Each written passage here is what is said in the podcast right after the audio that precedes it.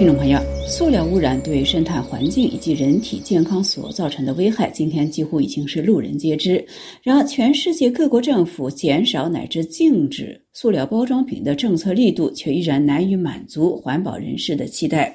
有意思的是，在禁止使用一次性塑料产品问题上，经济落后的非洲却走在世界的前沿。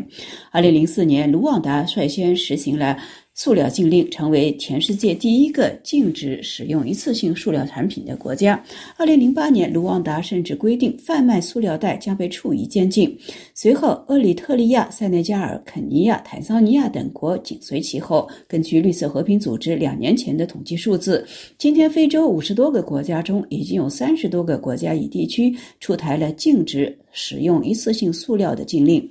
本周四，西非大国尼日利亚最大的经济以及金融中心海港城市拉格斯宣布禁止使用一次性的塑料产品，禁令在宣布之后立即执行。那么，如此立竿见影的执法方式是否会引发民众的反弹？法新社的报道指出，这一突如其来的措施使拉格斯人有些措手不及，也引发了包括环保人士在内的人们对其执行情况的质疑。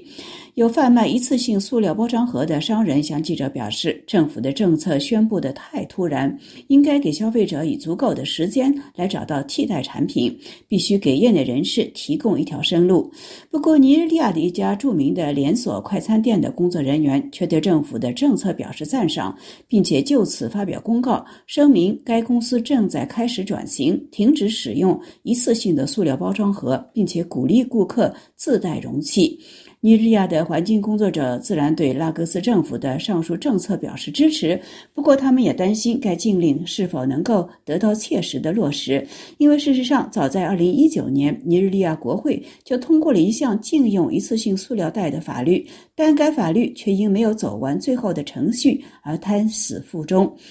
德国海因里希·博尔基金会的报告指出，尼日利亚是非洲第二大塑料进口国，占非洲大陆塑料消费量的百分之十七。每年都有超过十三万吨的塑料流入尼日利亚的水域。该基金会在二零二零年的一份报告中警告说，如果不立刻采取措施，到二零三零年，塑料进口量和消费量将超过四千万吨，而塑料污染所导致的生态以及环境危害将会引发严重的社会经济后果。尼日利亚是非洲第二大塑料进口国。虽然非洲的塑料产量仅占全世界总量的百分之七，然而非洲却是受污染影响最严重的大陆。它已经成为全世界的塑料垃圾中心。尤其是在中国二零一七年决定不再作为全球塑料垃圾的接收者之后，马来西亚、印度和泰国等其他亚洲国家也紧随其后，导致非洲今天成为塑料垃圾出口的新首选目的地。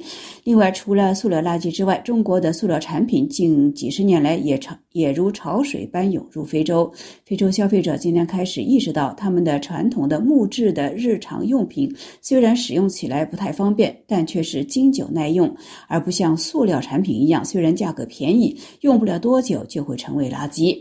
非洲国家不仅在禁止使用一次性塑料用品上领先世界其他国家，而且还推出了多种打击塑料污染的措施。比如说，最早在全国范围内禁止使用一一次性塑料袋的非洲国家卢旺达，还推出了使该国跻身于最清洁国家行列的另一项举措，那就是在每个月的最后一个星期六，全国各地都会开展社区清洁活动，清除塑料等其他垃圾物品。这使得卢旺达，特别是其首都基加利，以其清洁而闻名。再比如说，在布基纳法索，居民们自行回收并且利用塑料垃圾，将它们制作成塑料的桌子或者凳子等。等类似的塑料回收活动虽然很可能会导致一定的空气污染，不过这总比生产新的塑料消费品更加环保。